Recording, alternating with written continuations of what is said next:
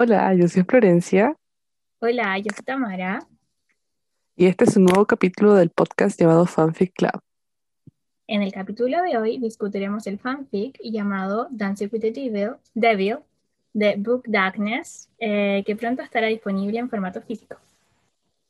Esta es la historia de Harry, un chico muy inocente proveniente de una familia extremadamente religiosa, el cual, cansado de que nadie lo apreciara suficientemente, decide venderle su alma al diablo. Eh, los trigger warnings de esta historia son eh, demonología y magia oscura, violencia y muerte explícita, eh, escenas explícitas de, para mayores de 18 años y opiniones sobre la religión. Ahora vamos a comenzar con los spoilers, así que si no has leído y no quieres que terminemos la historia, debes dejar de escuchar el podcast ahora. Ok, entonces el podcast comienza con la historia de Giuseppe Tartini eh, y cómo vendió su alma al diablo, lo que hizo que todo le saliera bien, pero terminó por morir e ir al infierno. Eh, Mm. Cuando empecé a leer la Em, historia, esa es como una introducción a la historia, básicamente yo creo que sirve como demostración del poder que tiene el diablo. Eh, porque literalmente a Giuseppe Tartini después se hizo un, creo que era violinista muy famoso, ya sí, que sí, tuvo una, sigue, no sigue. que tuvo como una pieza hermosa de musical, pero que, ni si- que le había aparecido en su sueño y que nunca logró retratarla como él la soñó. Sí, porque eh, supuestamente el único que la podía eh, tocar así era el diablo. Eh, eso sí que eh, lo que dije, o sea, cuando estaba leyendo le dije voy a buscar si es que es verdad esto y la verdad es que no me dio el tiempo. Así que no sé si la leyenda es verdad o no. No sé si tú lo buscaste. Tampoco, tarea para la casa. Tarea por la casa. En los comentarios nos pueden decir si es que es verdad. ¿Ya? Entonces después, ¿qué pasa, Flo, en el, lo que viene después? Eh, después viene, no sé si el segundo prólogo, porque creo que hay como dos prólogos, eh, y muestran a Harry de niño, tenía como cinco años creo, y que estaba jugando y se pone en peligro a sí mismo. Y ahí muestra que el diablo siempre estuvo observando a Harry y que de hecho en un capítulo más adelante saqué una, una frase que decía, he vigilado tu alma mucho antes de que estuviera en tu cuerpo y siempre ha sido mía. Exacto, me acuerdo bien que Harry estaba jugando en una casa que se iban con su familia para celebrar la Navidad, si no me equivoco. Y. mm, ah, ¿Y cómo se llama? Y allí eh, ve una mano con muchos anillos en un árbol y se trata de acercar a él, pero justo lo llaman, entonces al final nunca termina acercándose muy bien y además que igual como que le da un poco de, como entre miedo y curiosidad, típica de los niños pequeños. Sí. Entonces, Eh, en el primer capítulo ya, porque como hay dos prólogos, eh, Harry invoca al diablo, llenando la tina con agua caliente, cuatro velas rojas en cada esquina y hunde su cuerpo en la bañera. Eh, Harry piensa que muere, pero al despertar solo se ve muy mal y no tiene temperatura. O sea, es decir, que no tenía nada de temperatura. Eh, sí, esto esto hace que de... su eh, mamá se vuelva loca. ajá, porque quien no tiene temperatura en el cuerpo, a mí. Eh, esto de la invocación lo leyó en un libro que encontró como en la sección prohibida de la biblioteca a la que asistía. Y ahí, ahí aprendió cómo invocar al diablo, como do it Mm. yourself, DIY. Lo, lo curioso es que Harry en un inicio realmente no sabe lo que está pidiendo, porque generalmente cuando la gente hace pacto con el diablo, eh, pide algo específico. Por ejemplo, podemos suponer que Giuseppe, Giuseppe no sé cuánto, eh, quería hacer la pieza más hermosa de música, pero, y bueno, cuando se cumple como el trato con el diablo, el diablo se llevaría su alma, pero Harry no está claro desde un principio qué es exactamente lo que pidió. No, pero el diablo le deja claro que eh, su, o sea, que él se iba a llevar su alma al final, cuando se cumpliera el trato, porque el diablo sí sabía lo que Harry había pedido, pero no se lo dice inmediatamente. Exactamente. Eh, bueno, también Harry eh, dice que decide invocar al diablo porque Dios no lo escuchó cuando pidió que su papá dejara de maltratar a su mamá, cuando oraba para que lo ayudara con sus primos, que le hacían bullying. eh, ni cuando pedía que dejaran de ser crueles con él, cuando, eh, ni cuando él pedía ser normal. Porque Harry sabía que había algo que no era normal, entre comillas, que no seguía lo, lo que era común en esa época. Digamos que esta historia está basada en los 60, si no me equivoco. 67. 67. Entonces, en esa época, ser gay, homosexual, era como freak. Y además en una Era como- sociedad muy religiosa, o sea, sobre todo su familia muy religiosa, su pueblo muy religioso, Extremadamente ser religioso. un pecado mortal. Y entonces eh, había decidido invocarlo por eso, pero no era verdaderamente la razón detrás. O sea, no sabía qué le había pedido al diablo. Exactamente, porque hay que pedir como algo exacto, no es como tan general. Y solamente lo invocó, pero no tenía la idea clara en su cabeza, al menos él, porque el diablo conocía sus intenciones. Exacto. Eh, bueno, eh, después de que pasa esto, de que no tiene temperatura, eh, Harry como que sigue con su día y Harry tiene una cadena de un crucifi- crucifijo, crucifijo, Crucifijo. Ajá. perdón, no soy religiosa. Y bueno, su mamá lo lleva al hospital y en el hospital eh, se da cuenta que hay algo siguiéndolo porque un niño le dice que el hombre de negro eh, le está pidiendo que se saque el, cru- el crucifijo. Eh, Harry no se lo quiere quitar porque tiene miedo, obviamente, eh, porque sabe que con el crucifijo cuenta con la protección de Dios, pero cuando lo hace finalmente es porque se está sintiendo ahogado y cuando lo hace ahí puede aparecer el diablo por primera vez físicamente. Exacto. Bueno, ahí, Entonces, eh. Bueno, ahí se revela que el diablo es Louis, eh, aunque no sé si se presenta así en el momento que lo conoce, pero es Louis. exacto, pero creo que todavía no aparece Louis, por... o sí aparece. Ah, no, no tienes razón, porque hay No, un... todavía Sí, no, porque porque primero, ajá, se van como un viaje hacia, o sea, van hacia la iglesia en el auto, típico domingo en la mañana, creo, que además que era un ritual, y eh, Harry ve a una sombra negra oscura grande eh, en un accidente que lo relaciona con que es la muerte, que se No, vino pero a llevar primero, el alma. primero piensa, primero piensa que es lo que había invocado él. Eh, no piensa al tiro que es la muerte. Mm, sí, bien punto, buen punto. Ya, y luego cuando ya llegan a la iglesia, Harry al bajarse del auto comienza, o sea, al acercarse a la iglesia más bien, comienza a vomitar y a sentirse así súper mal, a temblar, como que le baja la temperatura de nuevo. Y eh, el cura, el ay, William, creo que era el nombre, Sí, el padre William. el padre William, cacha que, ah, cacha. Estoy leyendo lo que escribiste, por eso dije cacha. Como que se da cuenta, se da cuenta de que Harry está siguiendo por una sombra. Y, Sí. y, y que Harry está como en algo extraño. Mm.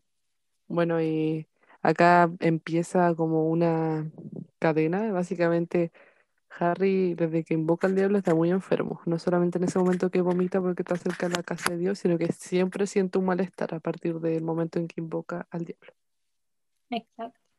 Empieza como a adelgazar, empieza a sentirse como, empiezan a aparecer como bolsas más negras abajo de los ojos.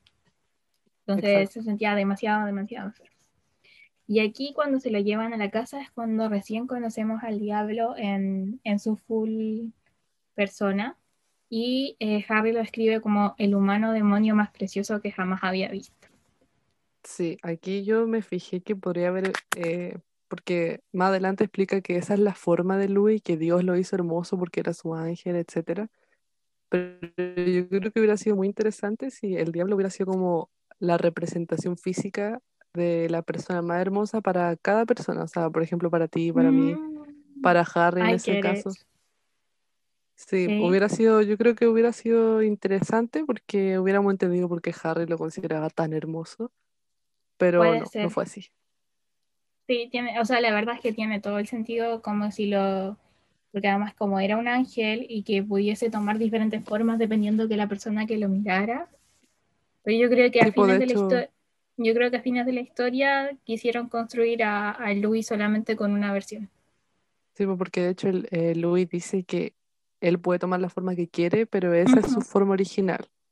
Así que, no sé, me hubiera gustado ese detalle. Exacto. Y aquí en esta parte Harry se da cuenta de que realmente no sabe qué fue lo que le pidió al diablo. Eh, esa noche Harry invita a, Lu- a Louis a acostarse como a su lado en su cama, sin connotación sexual por si acaso. Y Louis dice, o sea, no dice, pero piensa que en su cabeza que algo latió en su pecho, así como por primera vez. Sí, porque era la primera persona que era tan considerado con él, a pesar de que Harry le tenía miedo, de Mm. igual le pidió como, o sea, le dijo como para que estuviera más cómodo que se acostara junto a él. Sí, porque Louis menciona muchas veces la historia que Harry es un alma pura, eh, que no tiene nada de maldad dentro de él, en- y lo demuestra muchas veces a lo largo de la historia, una persona muy considerada, muy, muy amable, muy buena. Ajá. Y luego, eh, bueno, la relación entre los papás, antes de que expliquemos lo que pasa siguiente, eh, a pesar de que la familia de Harry parecía ser como una familia perfecta, entre comillas, era religiosa, asistía a la iglesia, era bien vista por la sociedad en la que vivían en Holmes Chapel, pero el papá de Harry era una persona muy agresiva, especialmente hacia Anne. La golpeaba y la maltrataba físicamente, por eso Harry le pedía a Dios que eh, Des dejara de golpear a su mamá. Entonces, eh, al día siguiente de que aparece el diablo, Des golpea a Anne y eh, Harry le dice hijo de puta. Era como la primera vez que Harry le había faltado el respeto a, a su papá o a alguien de su familia. Pero después de esto le da un panic attack, porque como lo dijimos anteriormente, la alma de Harry era demasiado pura. Un ataque de pánico. Lo dijimos en inglés. I'm sorry. Deja de hablar en inglés. Ya, yeah. era un ataque de pánico. Entonces, y Eh, eh, la persona que está ahí para consolarlo es, bueno, persona entre comillas, eh, es Louis. sí. Este insulto de, de Harry hacia Des provoca que Des golpee a Anne de nuevo. Y cuando Harry llega a la casa, Anne le reclama y le dice que cómo se atreve a haberle dicho eso a su papá y lo golpean en la espalda con un cinturón. Y Harry llora en su pieza porque igual es como una persona muy, o sea, no, no diría que débil, pero como sensible. uh -huh. Y entonces Louis lo cura porque está en su poder y le dice acá algo muy importante. Le dice que si Harry lo llama así por su nombre, en cualquier situación, si dice Louis, él va a llegar a salvarlo para que no le hagan daño. Exacto. Además de que, bueno, lo que dijiste de Harry, Harry es muy sensible durante toda la historia, se la pasa llorando. Así que no, no sorprende eso. Ok, entonces al día siguiente, o creo que de esa misma tarde, llegan los primos que son asquerosos seres humanos, si es que se les puede llamar así, que se les lleva la vida, o sea, pasan la vida molestando a Harry. Sí. Y Harry, como Louis le había dicho, lo ya, llama a Louis para que vaya como a ayudarlo porque ya estaba chato de sufrir. Exacto. Eh, son tres primos, los tres tienen nombres con B, me acuerdo, creo que uno era Brad, Ben, Bob y el otro. Brad y Bob. Sí, sí, y son tres estúpidos, imbéciles, inservibles. Ajá. yes. A lo largo de la historia se dan cuenta. Y Louis se divierte molestándolos, porque, bueno, ellos lo molestaban a Harry, entonces Louis, siendo el, el arcángel del infierno, se divierte sembrando el caos, así que lo primero que hace, hace que se hagan caca encima. Y más adelante bota un crucifijo, crucifijo. Crucifijo. Todavía no sé. ¿Cuál es la diferencia? La verdad es que, bueno, es que el crucifijo es la cruz. Ya. Puede estar en un collar, en, puede estar colgado en la pared, etc. Eh, es la cruz con eh, Jesús crucificado. Ese es un crucifijo. Ya. Pero puede estar en forma de collar o forma de cualquier cosa. No es Bueno, la... obviamente esa, esa figura de cruz está en todos lados de la casa de Harry porque son muy religiosos. Eh, sí, entonces los primos de eh, comienzan a, a, como sospechar acerca de que Harry está embrujado y, y muchas cosas así por todo lo que está pasando. Eh, bueno, Harry tenía un amigo, es su único amigo en la escuela, que se llamaba Fion. Sí. Y, y en una de esas conversaciones que tienen, eh, dice que no cree que estén vivos para los siguientes siglos. Quédense con esta idea en la cabeza. Ok. Los que Es ya han leído la historia ya saben lo que pasa. para mí es muy importante esta, esta frase porque me, bueno, más adelante vamos a hablar de esto, pero me hace creer que la autora sabía desde el principio el final que iba a tener la historia Yo creo. y planeó como la historia en, torno a ese final. No fue como que lo- la quiso terminar rápido y hizo lo que sea, sino que lo planeó bien. Es que, bueno, cuando lleguemos al final vamos a hablar bien de, de- del final, Sí, para que no, no, no nos adelantemos, ¿ya? exacto. Entonces, eh, lo que hacen los primos de Harry, como ya pensaban que este era como medio brujo, que algo andaba tramando, eh, lo culpan de fumar cigarrillos. Así que, eh, como lo culparon de fumar cigarrillos, el papá de Harry, que era súper estricto con todas esas cosas, lo iba a quemar con uno de esos cigarrillos porque era el castigo obvio. obvio. Good parenting. No aprendan de eso, por favor. Y en el momento cuando Harry estaba súper asustado, llamó a Louis y, Mm, diciendo su nombre y Louis, como tiene que cumplir todo lo que quiera Harry, le provocó un ataque al corazón a veces. exacto. Eh, este ataque al corazón no lo mata, lo deja en el hospital y en una vez en el hospital, sí, desgraciadamente, una vez en el hospital Louis va a ver a Hades. eh, primero le, le quiere hacer creer que es Dios, así como diciéndole, yo salvé a tu hermana de un cáncer hace no sé cuántos años. Pero obviamente Louis no sabe, no sabe muy bien cómo actuar como Dios porque tiene su forma de ser más caótica. Eh, así que Des termina dándose cuenta de que es el diablo.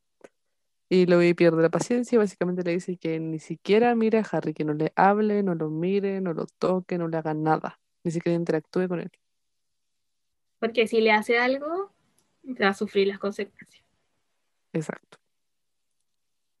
Eh, entonces, después de esto, eh, creo que sigue hospitalizado cuando Louis vuelve a visitar a Harry y llama a su primo Castratis.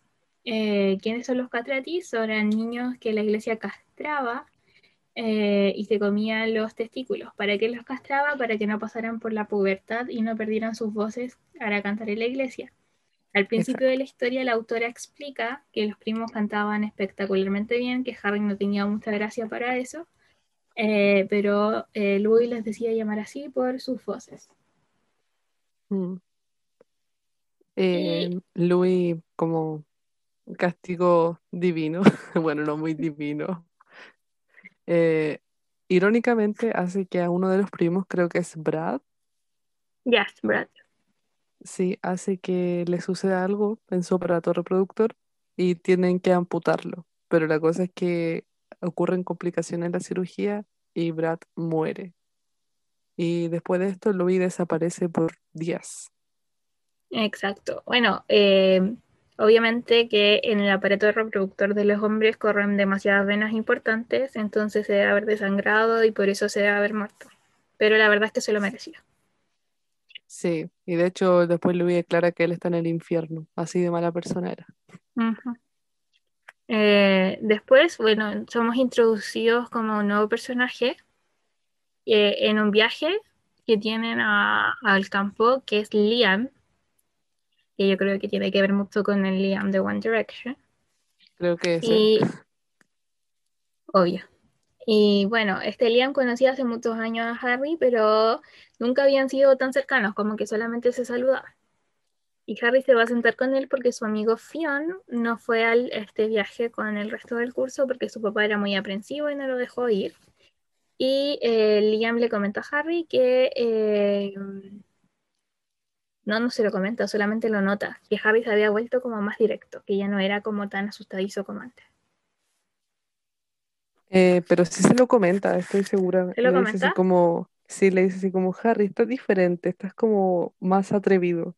Y Harry se pone muy rojo porque lo que pasa es que Harry le había pedido que eh, Liam lo protegiera de los bullies del colegio. Y ahí Liam quedó como, "Uy, ¿qué onda? Estás como muy, muy directo, muy atrevido. Exacto. Pero Entonces al Liam llegar, termina, ah, Liam sí, termina, Liam termina por eh, prometer que lo va a proteger de los bullies que Harry le pidió. exacto. Pero al momento de llegar a este campamento, eh, creo que estaban haciendo algo y Harry pidió permiso como para ir al baño. Y em, eh, ¿cómo se llama? Estaba, eh, estos dos deciden seguirlos y Liam, como había prometido a Harry que lo iba a cuidar, trata de ir con ellos, pero el profesor no se lo permite, haciendo que los bullies traten de dañar a Harry. Harry termina eh, gritándole a uno que era adoptado, este se vuelve furioso, eh, pero antes de que lograran hacer cualquier daño grave a Harry, eh, Louis eh, llega a salvarlo y ma los mata a los dos. A uno, un cuervo le arrancó los ojos, creo, sí, y y al otro otro le no me la cabeza. Como que llegó, llegó a donde estaba el resto y le explotó la cabeza. Y Harry cayó al agua, y Harry no sabía nadar. Exacto. Eh, algo que destacar es que después más adelante, no sé qué tanto más adelante, Louis dice que uno de ellos, al que Harry lo había llamado adoptado, ese va al infierno, pero el otro no va al infierno, No porque el porque el otro, la verdad, no era tan malo. no era más que nada un seguidor del otro. Ajá, era un follower. Entonces, ¿qué pasó después? Eh, Louis, de, bueno, antes de esto Louis había estado desaparecido desde que pasó lo del infarto del, no, desde la muerte del primo, ¿no? Sí. Y Louis le explica que a Harry que había desaparecido porque al estar muy cerca de él por mucho tiempo le provocaba mucho malestar físico. Por eso. Harry parecía muerto y pálido, con bolsas, o sea, como con ojeras, the whole pack, todo el pack. Y entonces para Es eso Louis como, tenía la que verdad es que Harry se oye igual que yo cuando despierto para ir a trabajar. Sí, igual que yo cuando me despertaba temprano antes de la pandemia. Ah, Ah, bueno, eh, después de esto, eh, Harry, bueno, como Louis estaba cerca de Harry, Harry se vuelve a sentir mal y Anne lo deja solo eh, en la casa, además que se debe sentir mal por la muerte de sus compañeros y todo esto, y se van a la iglesia. Esta misma noche Harry sube a la azotea que tenía prohibido subir porque era muy Sí, peligroso y Harry era como súper eh, clumsy, era torpe, como, no, torpe. eso. Y eh, Louis le dice que sube a la azotea cuando esté solo y ahí bailan. Y ahí, de ahí, obvio, Dancing with the Devil. Ah, y bueno, el baile no termina ahí y tienen sexo. Sí, ahí ocurre la primera escena explícita más 18. No es la última. Es la primera de muchas. Exacto. Y en, es en este momento que, bueno, antes de que tengan sexo, Louis le revela a Harry que lo que él pidió cuando hizo el pacto con el diablo, inconscientemente lo que pidió fue sentirse amado, porque así amado de verdad, porque Harry no lo sentía de esa forma. Y bueno, también Louis le revela a Harry que, o sea, le dice, ¿estás enamorado de mí? Y Harry no lo niega porque es verdad. Y Louis cumple con su parte de hacerlo sentir amado. Em, Eh, Harry, de hecho, le dice, sí, me, me hace sentir la persona más amada del mundo. Por Harry. Exacto. Eh, ah, bueno, mientras tienen sexo, como es la primera vez de Harry y además es anal, Mm, eh, Louis se mete en su cabeza para que no le duela. Y eso hace que Harry quede aún peor, porque cada vez que Louis está cerca de Harry, Harry empieza a morir un poco.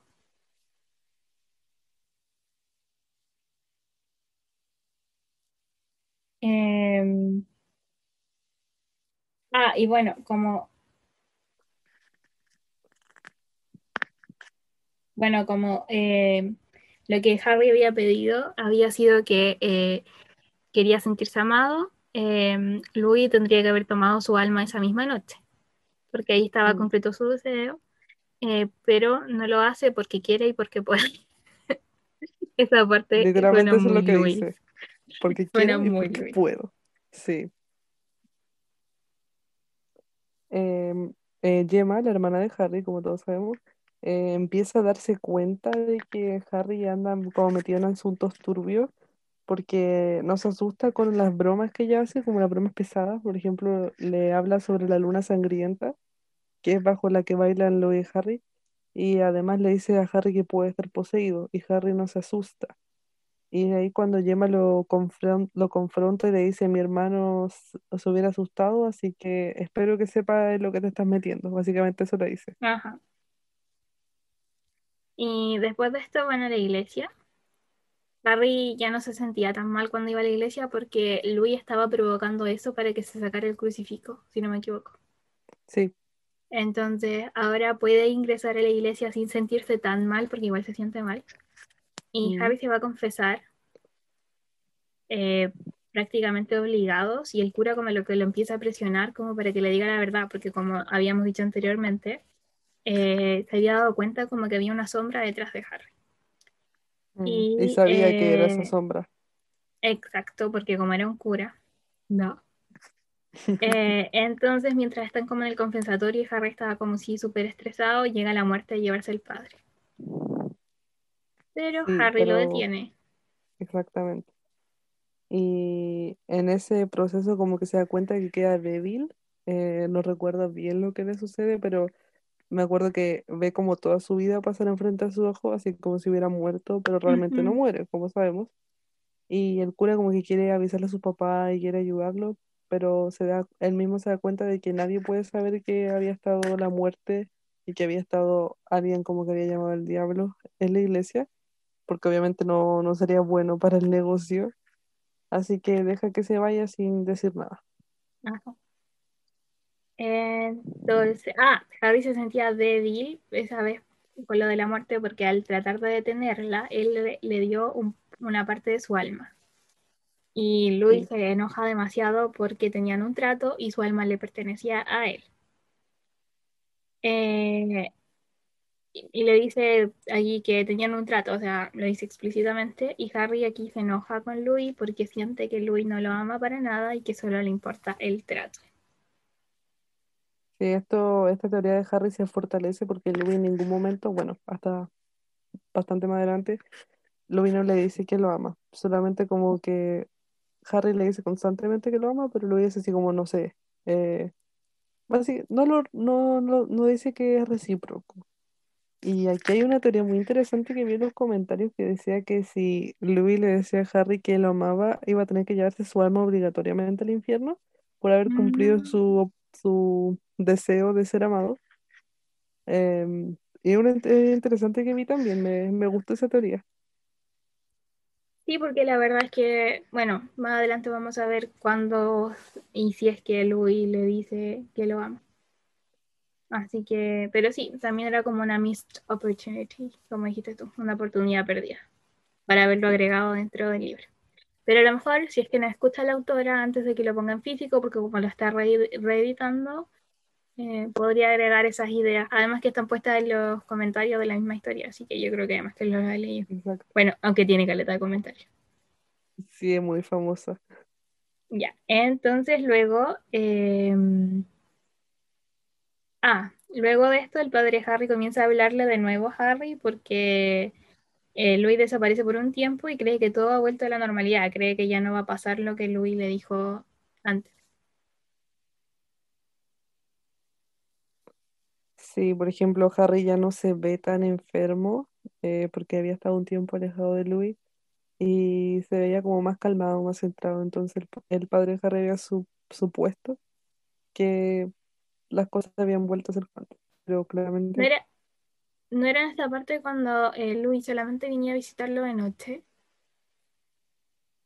no Porque me- sé. sí, porque a continuación viene el capítulo de Halloween y me acuerdo que Harry no quería salir con Fionn porque iba a ser una noche que no iba a estar con Louis. Verdad, tienes razón. Qué buena memoria. Es que ahora que lo estoy leyendo me, me vuelve la- a la cabeza lo que leí. Y eso que me he quedado dormida leyendo, así que pues cachi.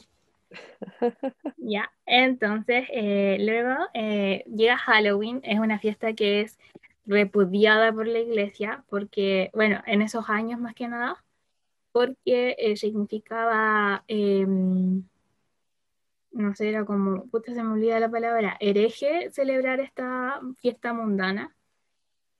Y eh, Harry, o sea, Fionn eh, le dice a Harry de que eh, vayan a una fiesta y que le mientan a los papás. Y Harry le da la excusa que van a ir a una protesta en contra de Halloween y Anne estaba demasiado orgullosa porque iban a ir a hacer eso. Pero la verdad es que se van a una fiesta como en una casa embrujada. sí, la casa del viejo Cowell. Yes. Así como Simon Cowell. Sí, leí eso y fue como, really? O sea, sí sé que su casa está embrujada, pero ¿a qué lo metieron? Para, para un poco de Simon Cowell trashing. Ajá. Bueno, y a la fiesta van disfrazados con Fionn de fantasma con una sábana encima y la verdad es que a nadie les daba miedo. No. Y algo Eh, muy chistoso de la fiesta es que Louis está en la fiesta. Pretende ser como un, un invitado que está en la fiesta porque sí. Y que está disfrazado, entre comillas, del diablo. Eh, Fior le dice así como no puede ser el diablo porque el diablo tiene cuernos y cola y es rojo, etcétera. Louis obviamente sabe que el diablo no es así y Harry también lo sabe, I mean, I am the devil. literal. Y algo importante que pasa en esta fiesta es que Louis le dice a Harry que no quiere que muera. Eh, Ujú, como que había dado pistas al respecto, pero no lo había dicho de frente, sino no le había dicho no quiero que mueras. Y en esta fiesta lo dice. Y también Fionn se da cuenta de que Louis está loco por Harry y Fionn no reacciona de ninguna manera negativa a la homosexualidad, porque creo que él sabe desde el primer momento que Harry es homosexual. Exacto. Como que no, como que esto es como súper avanzado para esa época, la verdad. Sí, Eh, bueno, eso de que el diablo usaba, tenía cachos y era color rojo, Harry también se lo menciona al principio cuando lo conoce. Como que no, sí, tú no eres el diablo. Fue como que lo volvió a poner. sí. Y Eh, algo, algo que de... dice, algo que dice Louis sobre esto más adelante, creo, eh, es que eh, a los humanos se le olvida que Dios hizo a Louis. O sea, lo hizo como un arcángel, lo hizo como y fue su mejor ángel durante un tiempo, entonces obviamente va a ser hermoso y va a parecer un ángel, no va a parecer, no va a tener cachos ni cola porque lo hizo Dios. exacto. Ah, después de, eh, cuando llegan a la fiesta, creo, trata de practicar un exorcismo a Harry. Y Louis le había dicho, así como, por favor, no te acerques a Harry porque si no voy a tener que matarte. Y esta vez no lo mata, ¿pero por qué? Porque Harry le ruega que no lo mate.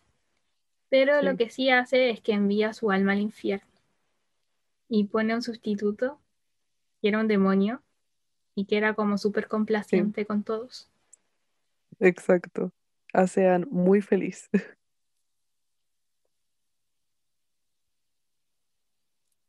Y eh, después de esto, eh, Harry se siente muy mal física y emocionalmente, por lo que Louis decide irse, pero Harry no se lo permite. Aquí es cuando tiene un ataque de pánico y se lo lleva al baño o es después. Mm,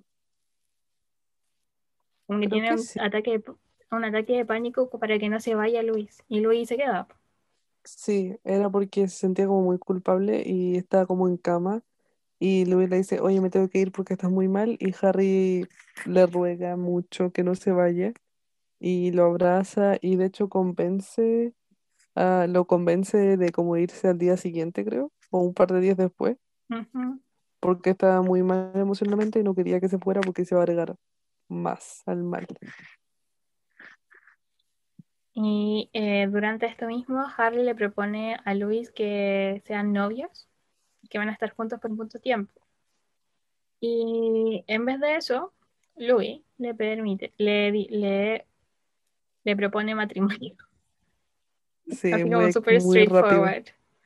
Sí, Y se casan, bueno, eh, con una ceremonia así, no oficial obviamente, pero lo que hace es que Louis le da uno de sus anillos y eh, eso hace que Harry sea como su oficialmente esposo.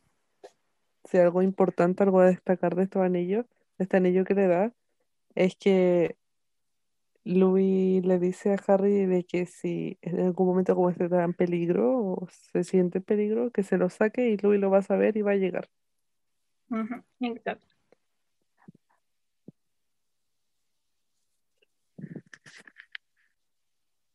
Eh, bueno, después de esto, eh, Louis le dice que si decidiera separarse de Harry para siempre no podría no llevarse su alma.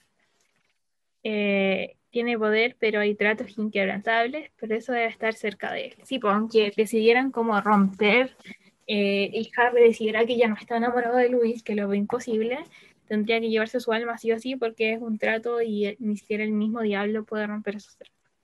Exacto, por eso yo creo que fue una oportunidad a desperdiciar eso de que Louis no le podía decir que lo amaba por, por un trato inquebrantable. Siento que hubiera sido como buena excusa de por qué Louis no se lo decía. eh, como, ¿cómo se dice foreshadow en español? mm, no sé, no sé lo que es, pero no sé cómo decirlo en español. Ya, la Sí, cosa es que, espérame un poco. Y ahí sí. La cosa es que tampoco creo que si, aunque eh, Luis no le pudiese haber dicho que lo amaba, tampoco lo podría haber explicado ahí, o sea, no lo podría haber dicho porque también estaría como rompiendo el mismo trato. mm, Entonces yo creo que sí se puede agregar, pero quizás más adelante. exacto. Entonces, después de eso, Sí, después de eso hay una como una especie de feria siendo celebrada en honor a la iglesia de que cumple 66 años. Tragicómico. Y Fiona está como intentando ganar un premio para Ruby, que es una chica rubia, creo que la describen, no sé de dónde salió la verdad. creo que Ruby no era la hija del padre William. o sea, es que eso estaba pensando, pero no sé si es la misma de la fiesta. Yo creo que sí. Bueno, al parecer es ella, pero a Ruby como que parece captarle la atención Harry y como que igno- ignora un poco a Fiona. Y Fiona le dice así como, oye, parece que le gusta y tú a le gustas a Ruby, entonces como te la dejo para ti. Y Harry le dice como, no, no me gusta, así que te voy a ayudar con ella. Ajá, y en esta misma feria Li- eh, Liam parece estar como poseído porque estaba con los mismos síntomas que tenía Harry cuando Harry estaba muy cerca de Louis. Sí, de hecho, de hecho Harry eh, por un momento piensa que Liam invocó al diablo y eso empieza como a surgirle dudas. eh, por ejemplo, le pregunta, Harry le pregunta a Louis si le hace pacto con mucha gente, Louis le dice que sí. Harry le pregunta si como ha, ha hecho pactos con alguien de tener sexo con alguien y Louis dicho- dice como obvio. Eh, pero y Harry se pone celoso y no sé, se pone a llorar, pero se pone celoso. Y ahí Louis le explica que desde que lo conoce a él como que lo ha hecho, ha engañado, así como que manda un demonio en su lugar para hacerlo y ya no lo hace él mismo. exacto. Entonces, sí, porque lo que pensaba Harry era que Louis podría haber estado con Liam. Mm, Entonces, al día siguiente de esto, eh, Louis descubre que Harry tiene marcas en la espalda. Estas marcas eh, son las que le ocurren durante la noche, porque me acuerdo que una vez eh, Harry se durmió pensando que estaba como abrazado a Louis, pero no era Louis el que lo estaba abrazando. exacto, sí. Son- Y, y Louis piensa que es el demonio que estaba poseyendo al papá, pero después se da cuenta que no, no era, no era tipo, nada él. piensa que él, porque el único demonio que hay en la casa, no se le ocurre otra explicación lógica, pero él como que jura que no es. Exacto.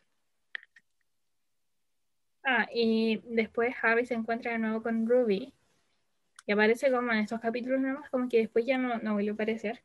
Mm, Eh, quien se confiesa a él diciéndole que le gusta, pero Harry la rechaza y la manda como a pero Fiona es una buena opción para ti. ¿Por qué Sí. no, por qué no vais con él mejor? mm. Luego de esto regresa el papá de Harry, ¿ves?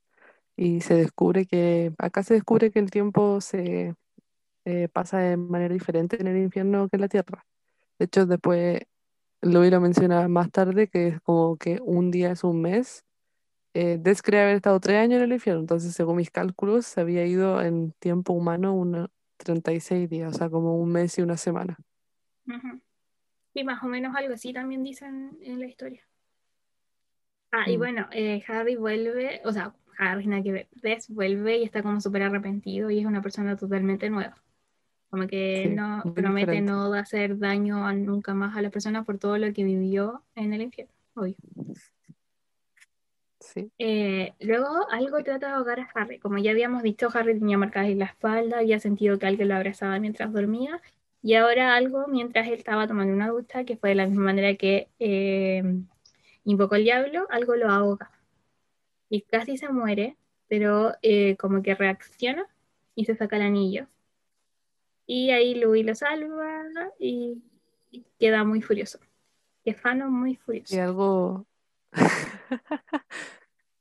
eh, algo que te odio, algo que se, se me fue la idea, espérame. Ah, Quedando muy algo furioso. que, sí, algo que, Que lo enfurece no saber que le está haciendo daño al- a Harry, po. sí, no, algo que había pasado es que, bueno, no puedo, espera, ¿qué es lo que quiero decir? Espera, Pausa para reírnos, por favor. Ahora sí.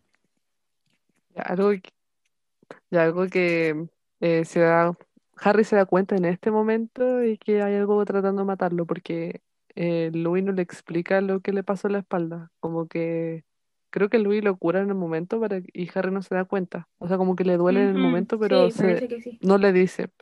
Y entonces en este momento es cuando Harry se entera de que hay algo tratando de matarlo. Em, entonces, ahora Harry y su familia se van a ir de viaje por Navidad. Pero Harry se desmaya mientras está espacando por lo débil que está. Así que Louis decide irse, pese que puede poner en peligro a Harry por lo que sea que le persigue. Sí, habían estado pasando mucho tiempo juntos porque Harry tenía miedo de lo que le estaba persiguiendo, entonces estaba súper, hiper, mega débil. Sí, muy delgado, eh, ojeras, etcétera, parecía muerto. Eh, acá pasa algo extraño y no me acuerdo muy bien bajo las, bajo qué circunstancias, pero Harry se cae de la escalera y no lo recuerda y termina en el hospital. No sé cómo pasa Sí, eso. Tampoco, o sea, solo me acuerdo que terminó en el hospital. Sí, y es muy raro. Bueno, el papá le pregunta así como si quiere, si todavía quiere irse a la cabaña o la casa de Navidad, no sé a dónde se van. Y Harry dice que sí, porque se puede despejar la mente, etcétera. Y en el auto, en camino a esta cabaña, Harry amenaza a Gemma, así como que le dice que está muerta.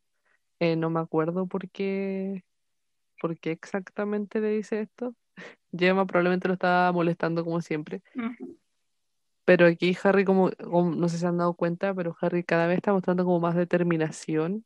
Puede resultar negativa, como en este caso que es como un, un ataque, pero ya no es la misma persona como débil, tímida que pasan a llevar del principio de la historia, la que ya como que va evolucionando. Exacto. Eh, y luego, cuando ya llegan allá, eh, eh, Des no quiere iniciar la oración antes de comer, porque, porque como pasó tanto tiempo en el infierno y ahora está como más cambiado, ya no era la misma persona de antes. Exacto. Y como ya habíamos dicho, ahora más comprensivo con Harry, etcétera, etcétera. Mm, Louis aparece después de como un tiempo de investigar qué estaba detrás de Harry y dice que es un demonio que trabaja en solitario y como que nadie sabe nada de ese demonio y lleva mucho tiempo en la Tierra. Y eh, Louis dice que torturó a muchos demonios para averiguar información sobre este, pero como que nadie sabe. Y sabe la verdad. Mm, Eh, y luego de esto, Louis lo lleva al infierno, como que le tapa los, las, eh, los ojos y lo hace bajar por las escaleras, porque esa era como la entrada como para los mortales, para no dañar su alma. mm, sí. Y bueno, le muestra como diferentes sectores, que está como de gente como haciendo fila y que cuando termina de hacer esa fila tiene que hacer más fila. Es como muy... Parece el infierno en la muy Tierra. ahora, es como muy Sí, 2020. literal. Y también presenta a Louis, o sea, presenta a Harry como frente a los demonios del infierno como el príncipe, porque son Sí, esposos. Exacto. Están casados. Sí. Em, como que en estos momentos Harry se empieza a cuestionar sobre el futuro como que tienen como pareja. Y Louis le, le dice, o sea, le pregunta si él quiere ser inmortal, si quieren que pasen toda la eternidad juntos. Y Harry dice que sí, así que Louis le promete que va a buscar una forma de que sean inmortales. O sea, de que él sea inmortal. Exacto, porque Luis ya es inmor- inmortal. Es. Entonces, eh, aquí es cuando Luis se reúne con Dios en forma de Nadia Sí, eso es muy random, me dio mucha risa. para buscar la inmortalidad de Harry. Eh, Dios, Dios cuestiona si realmente Luis ama a Harry o no puede o no quiere. Eh, así, pues acá, acá como la...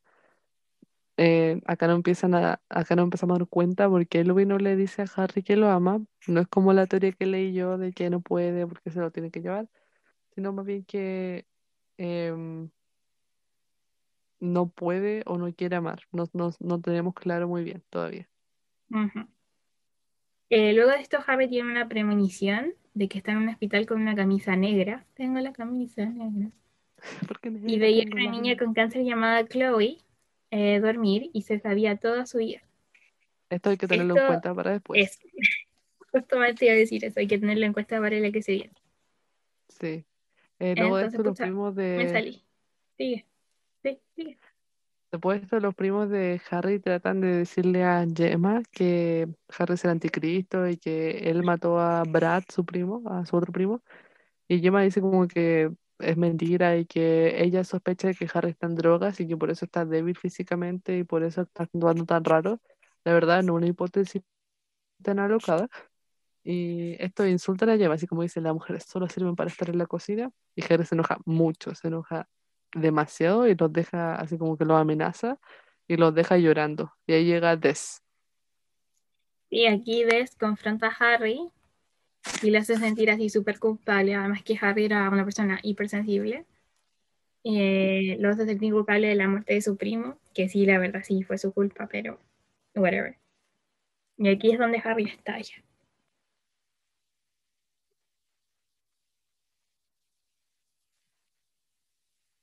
Sí, básicamente aquí Harry deja salir toda su ira en contra de Des y Des se arrepiente obviamente porque creo que su intención no era necesariamente hacer sentir culpable a Harry, pero lo hace. Y la segunda, o sea, la primera parte del fanfic finaliza con Louis diciendo, o sea, no lo dice en vuelta, pero lo piensa que Harry es su familia y como que lo va a proteger con todo lo que tiene. Exacto. Y bueno, aquí comenzamos la segunda parte en la que eh, Harry entra a la universidad junto a Fionn y Liam. Pero no está como súper claro porque eh, de- como que hizo como un cambio así súper súper rápido, como que estaba en el colegio y después estaba en la universidad y en algún punto también le hice el instituto. Sí, la verdad no estoy muy clara con la educación. Sé que en, el en el Reino Unido uno va al colegio hasta los 16 y luego tomas como un colegio diferente, que es como preuniversidad, como y bachiller. ahí, sí, y ahí como que va a la universidad, pero no sé si era de la misma forma en los años 60 y tampoco sé si la Sí, autora la, la verdad no tengo idea, o, o quizás tampoco está como accurate historically, no está como Sí, correctamente histórica. sí, bueno, no Eh, sabemos. y además se acercaba el cumpleaños de Harry y aquí Fionn le dice que le hará una sorpresa. Aquí como que en esta parte se vuelve como más eh, claro que Fionn era el mejor amigo de Harry. Como que en la primera parte se enfoca más en la relación de Harry y Louis, pero ahora como que igual habla de la relación que tenía Fionn y Harry, que eran súper súper amigos, lo que es Sí. importante. Aunque hay Esto que las... recordar que en el primer capítulo eh, Harry dice que no tiene amigos. Entonces sospechamos, o sea, yo sospecho que la relación de Fionn eh, y Harry como que se fue evolucionando frente a nuestros ojos, como que antes del fic no eran amigos. puede ser. Antes de que empezaran a escribirlo, dices. Mm, Eh, y Harry tenía una comezón en su brazo, que es demasiado importante. No se olviden de la comezón en el brazo de Harry. Y aquí es donde aparece Estela, que estaba saliendo con Fionn, Sí. que es un personaje importante. Este personaje es demasiado importante para los capítulos que siguen. Y eh, algo importante que pasó durante eh, aquí es que alguien murió en la universidad. No se sabe quién, pero hubo una muerte en la universidad. Como que estaba eh, Harry con Fionn y van a buscar para ver quién fue el que murió. No había sido Liam, al menos, pero había habido una muerte en la universidad, que no la aclara. No se aclara No, esta muerte en es la que creo que no es muy relevante que yo sepa. No, es como que, pero alguien murió. O sea, es que había un asesino, porque habían sido asesinados. Ah, ¿verdad? Eh, luego, el capítulo siguiente comienza con Harry y Louis teniendo sexo en el infierno, en el trono de Luis, para ser específico. Sí, y Louis dice como que era su sueño. La verdad que sí. Eh, y después de esto, después de, de que describen bien la escena sexual, eh, Harry le dice a Louis que lo ama, como siempre, y como que estaba esperando que Louis se lo dijera de vuelta, pero eh, Louis le dice que él es el diablo, como que esa es su respuesta, y que yo soy el diablo, no te puedo responder porque soy el diablo. Eh, y Harry como que se siente como súper, eh, no sé cómo describirlo, roto por dentro puede ser. Y Sí. como que termina las cosas y se va desde el infierno a su casa.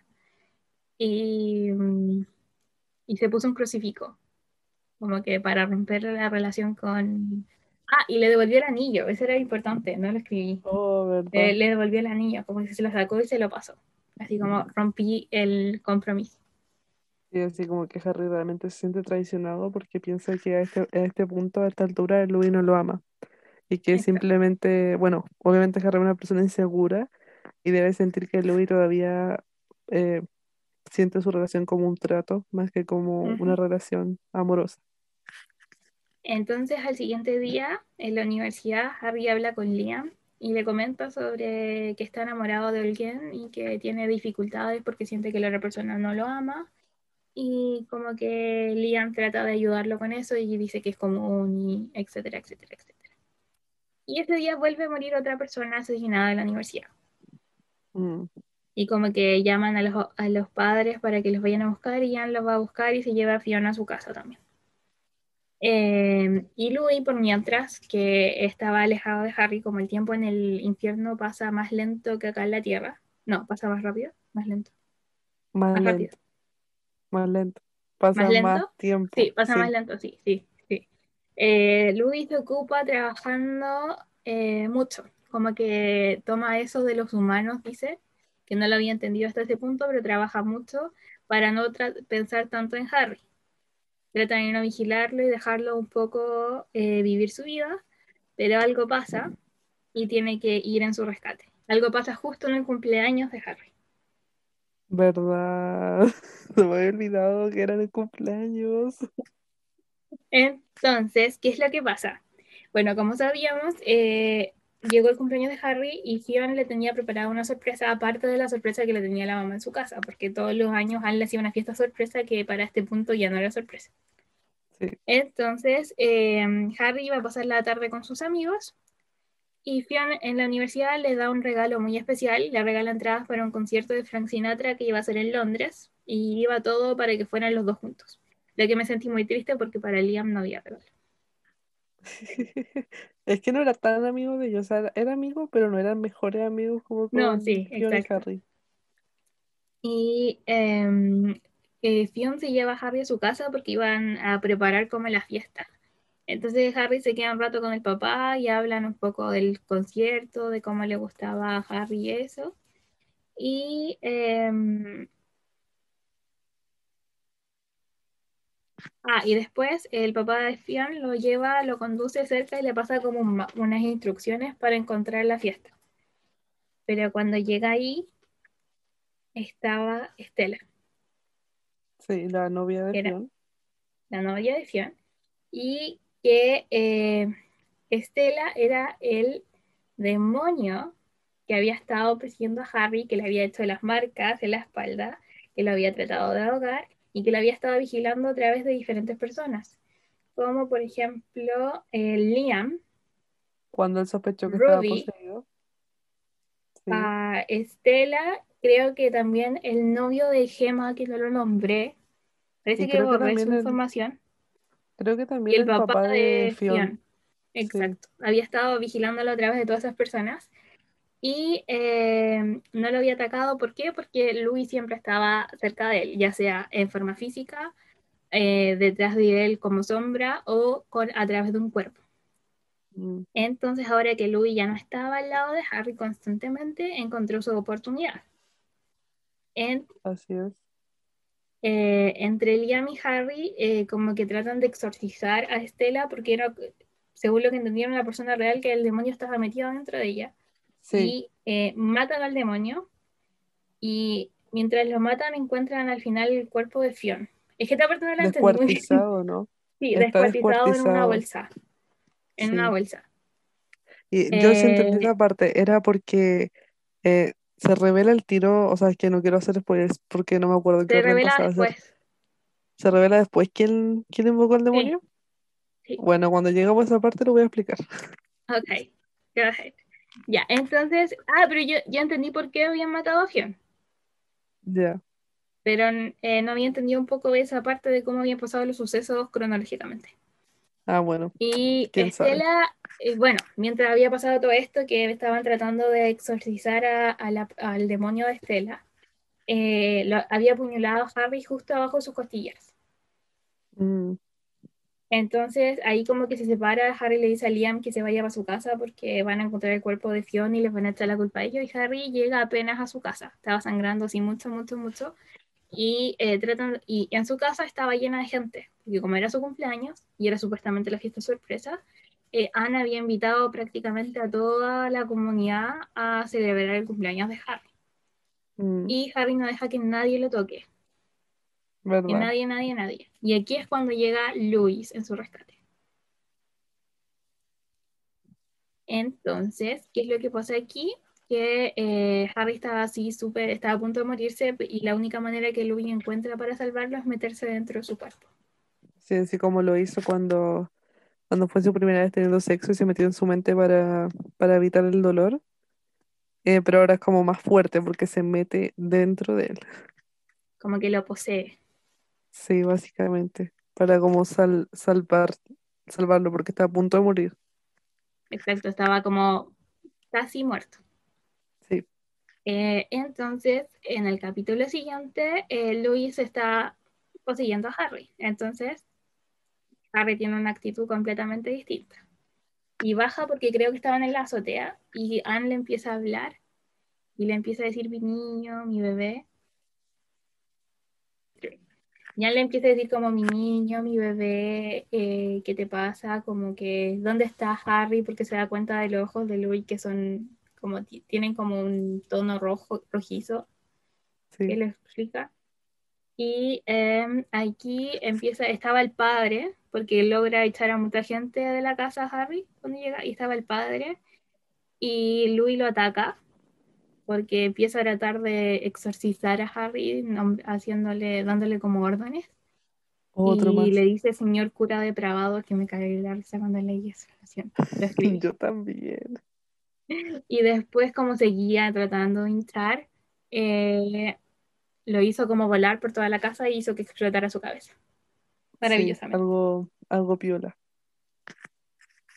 Y eh, Louis hace que la familia vea el daño que le causó a Harry desde niño, a su niño favorito. Esa parte se nos olvidó de decir que eh, Sí, a lo largo de todo el era su niño fanfic. favorito. Sí, bueno, pero yo creo que eso lo podemos mencionar después en, las- en nuestras Sí, categorías. Guárdalo para exacto. después. Pero es que lo, lo anoté aquí. Y eh, les muestra su poder y les dice que cuiden de Harry. Les muestra el poder de Louis, le, así como haciendo volar a la familia. Des también trata de atacarlo. Entonces, también les cuenta que Des estuvo en el infierno, si no me equivoco. Sí, Eh, luego, eh, Louis se mete en la cabeza de Harry, ya saliendo de su cuerpo porque el cuerpo de Harry lo estaba rechazando, estaba como convulsionando, y para poder hablar con él. Y Harry en su cabeza se culpa por lo de Fionn y Louis lo trata de tranquilizar. Eh, y hablan de muchas cosas, de que Harry le gustaba el parque, etcétera, etcétera, que no son tan relevantes. Y Louis le dice que se tiene que ir, pero le pide que lo espere. Y esto lo explica luego, porque se tiene que ir así tan de repente. mm, Entonces, cuando Harry despierta, está en un hospital, pero se siente raro. Ya no es el mismo Harry de siempre. No. Y acá no, no solamente se siente raro, es que básicamente Harry queda como completamente insensible ante el mundo. Exacto. Entonces, em, se sentía vacío. Eh, ya no tenía alma. Sí, Por eso se sentía tan diferente. Como que lo descubre inmediatamente él solo, en la misma cama hospital. Se sentía verdad. cuando se da cuenta que no puede sentir nada. Uy, qué terrible. Eh, y lo dejaron en obse- observación por algunos días. Y eh, ¿Mm? mientras esto, los papás llamaron a un cura para limpiar la casa de las malas energías y se dio cuenta el cura que había muchas malas energías en esa casa. Como que eso es lo que Pero es un cura nuevo. Es un cura nuevo, sí, po, porque el otro explotó la El otro cabeza. está... El otro no sé dónde estará. Mm, Entonces, em, cuando llegó a la, a la casa, Harry se sentía vacío, pero aparte de sentirse vacío, se sentía bien, se sentía fuerte. No se Sí, sentía porque más que nada. obviamente no tenía el peso de, de la culpa, no tenía el peso del miedo y de, de su, de su cobardía, por así decirlo. Básicamente no, no sentía nada. Entonces no, Exacto. no tenía que temerle. Y luego baja a tomar desayuno y Anne estaba así como llorando, así súper nerviosa y Harry como que, ¿dónde está el té? ¿Dónde está el pan? ¿Dónde está esto? ¿Dónde está otro? Para servirse su desayuno. Y mientras Anne le cuenta lo de Fionn y a Harry le da exactamente lo mismo. Mm, quiero hacer una pausa para decir que a mí me, me, me, me dolió la muerte de Fionn. Sí, obvio. A mí me Era su amigo. pena. No, y además pensé en el papá que ahora se quedó solo. Porque solo, completamente solo. Me dio mucha pena. Sí, a mí igual. Hubiera preferido que Eh, muriera Liam. la verdad es que sí, pero no hubiese tenido, tan, no hubiese teni- tenido tanto senti- sentido como sentimental. Sí, es verdad. Porque Fionn era más cercano a Harry. Y tenía un- y conocíamos su familia, entonces, triste. Eh, bueno, después de esto, que le cuenta que murió Fionn y Harry se entrevista con la policía, pasan como dos semanas, eh, creen que es culpable, pero la verdad tampoco investigan muy deeply, no investigan muy profundo, porque la verdad es que, como siempre, a la policía le da lo mismo. Mm. Oye, en este eh, punto ya se, en este punto aún no se revela quién, quién invocó al demonio de para no, a todavía no. No. Ah, ya. Yo te, yo te aviso cuándo. ok. Ya, entonces eh, aquí justo Harry estaba tratando de, de investigar cómo recuperar su alma y iba a buscar muchos libros en la biblioteca. Eh, y aquí fue cuando vuelve Luis. Eh, porque Luis había ido y no había vuelto hasta este punto y se da cuenta de que Harry está muy distinto, que no es su, no es su niño favorito, no es la persona de la que podamos decir se enamoró o la persona que lo invocó. Estaba vacío por dentro. Entonces Finge. Luis se va inmediatamente a buscar su alma al infierno. A tratar de recuperar su alma. Sí, Y aquí Harry se escapa de su casa. Como que le dice a verdad. Que le vaya a preparar un té y agarra las llaves del auto y sale en el auto manejando con destino hacia Londres. Y lo que gatilla esta como ida hacia Londres es porque ve las entradas que le dio Fionn de, para el concierto de Frank Sinatra. Exacto.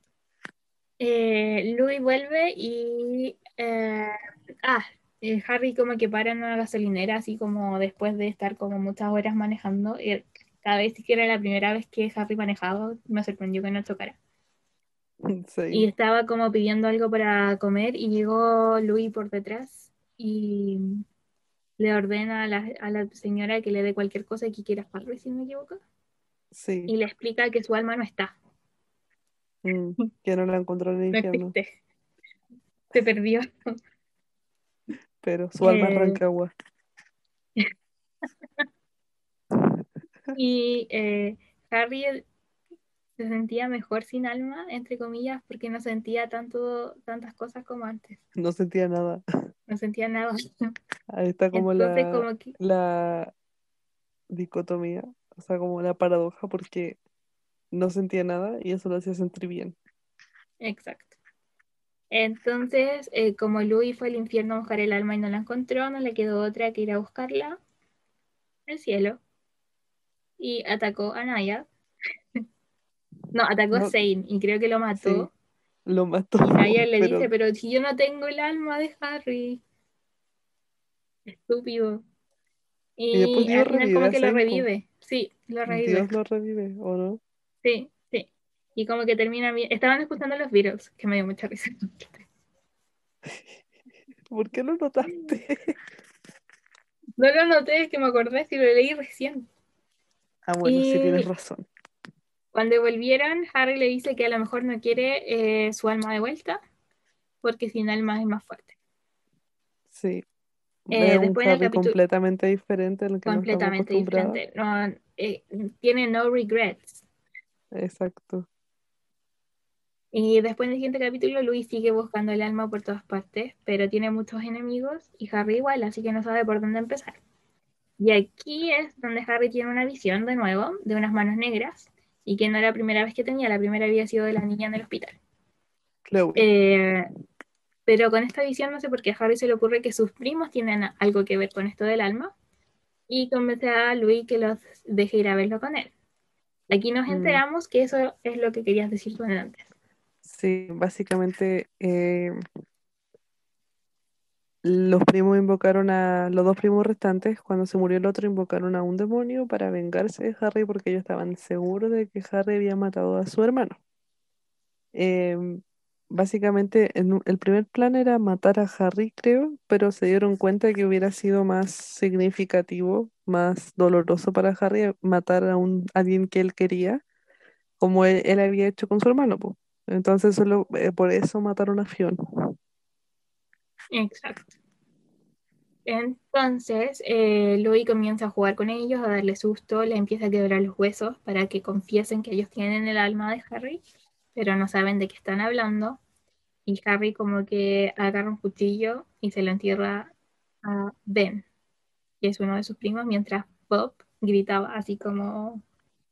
Y Louis se preocupa demasiado por esto, porque Harry no tiene alma, entonces no tiene, le da lo mismo todo, como que no tiene culpa pero Mm. dice que Harry cuando recupere su alma, si es que la recupera, va a sentir mucha, mucha em, como Culpa. pena, no, no es la culpa por haber matado a su primo. Mm, Entonces después, en el capítulo Así que- siguiente, Louis se lleva como a Harry inmediatamente de ahí, lo limpia la sangre, todo, y se lo lleva al hotel donde se estaba quedando. Y Louis vuelve como para amenazar a Bob de que no diga nada, porque si no, su, su muerte será muy dolorosa. Sí. Y lo interroga acerca de sus visiones a Harry, después cuando vuelve, y se da cuenta de que el que tiene el alma de Harry no era otro más que la muerte. sí, hay una parte que no habíamos dicho, es que eh, en toda la eternidad solo pueden haber 10 muertes. No sabía eso. ¿No sabía eso? Me lo salté. Bueno, y parece. Le dice que solo pueden haber 10 muertes y la, la muerte actual era la novena. Y esta muerte Mm. había, había sido muy cruel para conseguirse la muerte, así como que mató a su esposa, mató a su hijo, eh, luego se enfrentó a la otra, a la octava muerte y así se convirtió en la muerte. Y de hecho esta muerte no hablaba, como que gritaba Solamente chillaba. Sí, era muy extraña. Era un chillido. Sí, me acuerdo de eso. Sí, Entonces, em, como tenía muerte el alma de Harry, Louis se va y le dice a Harry que lo espere. Y Harry en el entretiempo agarra un eh, crucifijo, creo, de nuevo, se lo pone sí, y ul- el cuchillo con el que mató a eh, Ben. Y trata de hacer algo como un ritual para protegerse de eh, Louis mientras este va a buscar su alma, porque él ya no quería su alma, él se sentía bien sin su alma, se sentía mejor. Entonces, eh, Louis logra rescatar el alma de Harry y vuelve a buscarlo, pero Harry hace un show tremendo. sí. Como que amenaza a la señora del hotel y después lo, y lo mata. Es Entonces, muy- hace, Louis hace un chasquido y la mata, como para que no quede en la conciencia de Harry. sí, Y aquí es donde Louis lo agarra y se lo lleva al infierno. Como no tenía alma, no era, no era tan importante que se lo llevara o no se lo llevara por las escaleras. Entonces eh, llegan al infierno y le, Harry le ruega, le ruega que no le devuelva su alma.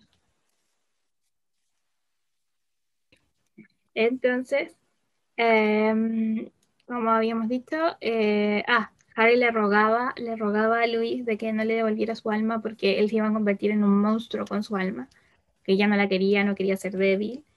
Eh, pero Luis no lo escucha y le devuelve el alma igual, como que se hace un tajo en la mano y se la pone, pero al momento de devolverla eh, el alma, Harry no despierta. No. Está muerto con su alma. Entonces, ¿quién llega cuando alguien está muerto? La muerte. La muerte. Entonces, no me lo esperaba. Luis se enfrenta a ella para que no se lleve a Harry porque y creía que Dios lo mandó como para darle una lección a Luis mm. de, que no podía ser feliz o no sé, etcétera. Eh, pero la muerte como que se acerca a Harry y chilla y se muere, como que se vuelve polvo. Se muere, es la muerte. La muerte se muere y Harry despierta. Y ahí nos no damos cuenta. Nada. Pero espérame. Ah, Ah, Harry no, no, recordaba nada desde su cumpleaños, nada. No recordaba haber matado a su primo, no recordaba haberse escapado de su casa, no recordaba nada de lo que había pasado hace como un mes. Mm. Eh, y de repente como que el brazo le empieza a doler y nos damos cuenta de qué. Harry es la décima y última muerte y que básicamente la muerte había secuestrado su alma porque sin su alma no podía convertirse en la muerte porque la muerte no quería dejar de ser la muerte, eh, pero sabía que iba a pasar. Qué complicado. La muerte no quería dejar de serlo, entonces sabía que si le pasaba su alma a Harry, iba a este convertirse en la décima. Entonces él dejaría de serlo y no quería. Eso. Y con esto, con esto de eh, Harry volviéndose la muerte sería inmortal, como Louis quería convertirlo hace mucho tiempo para que lo acompañara. Sí. Con esto, además, eh, significa que Harry tampoco puede volver a ver a su familia, porque es inmortal en la muerte. Y de hecho, la eh, última vez que los vio fue cuando se ve, y no se acuerda. Exacto. Y, eh, Louis, o sea, y le dice a Louis que no lo necesita porque él era su familia. Mm. Eh, luego eh, se van a una parte donde deciden ellos que era muy linda. Era Rusia, ¿no? No, todavía no se van a Rusia. Después de eso se van a, ah, viajar. Ah, ok. Ok, ok. Y mm, Harry le dice que necesita ropa nueva. Como que empiezan a hablar en sí de eh, qué es lo que tiene que hacer Harry, porque Harry no entendía muy bien cuál era el trabajo de la muerte. Pensaba que era algo completamente diferente. Y tampoco entendía el hecho de que mueren personas todos los segundos de la, y cómo iba a estar en todos lados. Y les explica lo de las parcas, que es algo que hay que tener en mente. Mm. Y eh, estaban como a punto de tirar, o sea, de tener sexo, perdón. Y eh, como que son trasladados al hospital. Y Harry se da cuenta que había estado antes ahí, en su, en su visión. Sí. En su visión y ahí estaba la niña en la cama y Harry la tenía que ayudar a como cruzar el camino para poder irse. Sí, ah, en este momento Harry se da cuenta de que la tarea de la muerte no es necesariamente maligna, porque esa era la visión que tenía gracias a la novena muerte, porque era como mala persona antes de convertirse en muerte. Pero ahí antes Louis le explica como que no era malo ser la muerte, era de hecho algo lindo porque él iba a ser la última cara que vieran todas las personas que él iba a pasar al otro mundo. Entonces tenía como que sonreírle y tenía que ser buena, buena, bueno con ellos. Y ahora cuando hace eso con Chloe, la niña con cáncer, ahí se da cuenta de que realmente es algo bueno lo que está haciendo. Sí, y después, eh... espérame.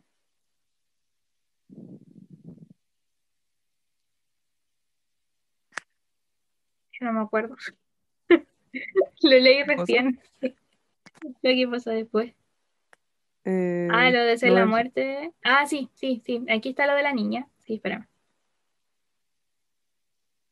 Y aquí empiezan a decir a dónde irse y como que nombran Rusia. La verdad es que tampoco dicen que se van a ir a Rusia. No, pero después sabemos que sí lo hace. Exacto. Y estaba, están juntos, tienen sexo de nuevo, cosa que es común, y Mm, prometen estar juntos siempre. Y así después en es. el epílogo nos damos cuenta de que, o sea, como que viajan hacia el futuro, de hecho hablan desde 2003 y Mm, desde el 98. Y aparece un personaje que había muerto. El cual es Fion. ¿ya? Sí, Al que Harry. Harry lo encuentra porque en su alma parece que no había descendido ni había subido al cielo, como que estaba vagando. Lo encuentra y como que le pide a Louis y le dice que quiere convertirlo en una parca, pero le, Louis le dice que él no tiene la capacidad de hacer eso y que el único que puede hacerlo es Dios. Eh, y Harry va a hablar con Dios y Fion se convierte en una parca para estar de con hecho, Louis antes se enoja porque es como no podía hacer, no puedes hacer lo que tú quieres, Harry, o sea, como ser parca es una responsabilidad, etcétera, etcétera. Y bueno, Harry como que está muy decidido en hacer Fion Parca y habla con Dios, como ya dijiste, y Dios está de acuerdo, pues, ¿no? Exacto, está de acuerdo y se convierte en la parca de Harry. Sí, Y también nos encontramos con que Harry y Louis tienen dos hijos. sí, o sea, los adoptan. Tipo, obvio, porque biológicamente, aunque sean la muerte y el diablo, no creo que puedan tener un hijo natural. Sí. Estos dos Eh, en niños el 90, surgen, estos dos niños surgen porque en el 98, como dijiste tú, sí, eh, Harry tiene como que llevarse a una mujer que resulta ser la madre de estos dos niños y esta mujer había sido asesinada por el papá de los niños, ¿no? O sea, Y no sé si era el papá, pero era un hombre. sí, un hombre. Eh, y ella como que mira a Harry a los ojos cuando se la lleva, como pidiéndole algo y Harry no entiende en el momento, pero luego se da cuenta que son los niños. po. Llega Louis, básicamente matan al hombre, así como que Louis no duda en hacerlo. Y eh, Harry se, así como que se empieza a cuestionar si deberían adoptar a los niños porque obviamente iban a quedar solos si no los adoptaban. Y básicamente llegaron a la conclusión de que sí, y los adoptan. Sí, estos dos niños se llaman Victor y I forgot the other name. Mm, Victor y Dean. mm, ya. ¿Cuál era el extrovertido? El extrovertido es Victor, que le encanta dibujar. Y Dean Mm. era como Harry cuando era bebé. Tenía un, Oh, eh, un eh, ¿cómo se llama? Un peluche favorito que se llamaba Dientitos, si no me equivoco. Y sí, se la pasaba durmiendo y era muy introvertido. sí, Y eh, Fionn eh, habla con Harry, le dice que quiere ir a ver a su papá para saber cómo está, porque han pasado muchos años, es como para darle la seguridad de que él está bien. y además, como sabemos, el Y, papá se quedó completamente solo. Y también eh, Harry estaba como súper decaído cuando llegó Louis y Louis se da cuenta inmediatamente y fue porque tuvo que ir a visitar a Anne para llevarse su alma, porque Anne había muerto Sí, y había pasado todos los últimos años de su vida sola. sí, era, esa parte me dio mucha pena. Porque, bueno, eh, Gemma vivía en otro lado, el papá de Harry se fue así como apenas Harry se fue, él se fue, no Desapareció. sabemos qué pasó con él, sí. Y Anne básicamente como que estuvo todos los años buscando a Harry porque quería encontrarlo, obviamente. Y cuando lo pudo ver, aunque sea como la muerte, bueno, al principio ella pensó que estaba como imaginándose cosas, porque Harry se veía igual de cuando ella lo vio por última vez, po. Y ahí Harry no le explica qué es la muerte, pero le dice que sí es él, y Anne como que queda tranquila y dice que se puede ir. Exacto. Y, y Harry llama a Gemma por el teléfono. Sí. Y le dice que se murió Mm, la, la Anne. sí, Y, y Louis y Harry, la verdad es que a pesar de, o sea, dice al final incluso que a pesar de su diferencia siguen juntos, mm, porque iban a estar juntos por una larga eternidad. Ah, y discuten también el, el hecho de que los hijos, pues, eh, si van a ser inmortales o no, pero quieren dejarlo como a lo que ellos quieran. Sí. Porque, y dicen de hecho así como si ellos se quieren morir, ellos pueden ir a verlo todo el tiempo al cielo, eh, porque obviamente, bueno, tienen poderes, son inmortales, entonces pueden subir, bajar, subir, bajar, etcétera. Entonces, eh, bueno, Harry igual le acompleja eso de que sus hijos van a envejecer, van a ser más viejos que ellos y van a morir. Pero Louis lo tranquiliza y es que o encuentran una forma de que sean inmortales o lo van a ver, o lo van a ver siempre. Exacto. Y hay unos, hay dos extras, si no me equivoco. Sí, ¿Y dos eso extra creo o tres? uno. Y la verdad es que no he leído ninguno. Bueno, pero no son como tan relevantes a la trama. De hecho, un extra es como un universo alternativo. Sí, Porque pero. Louis explica que existen universos alternativos, pues. Sí, po, sí. Bueno, y Entonces, esa es la historia. esa es la historia.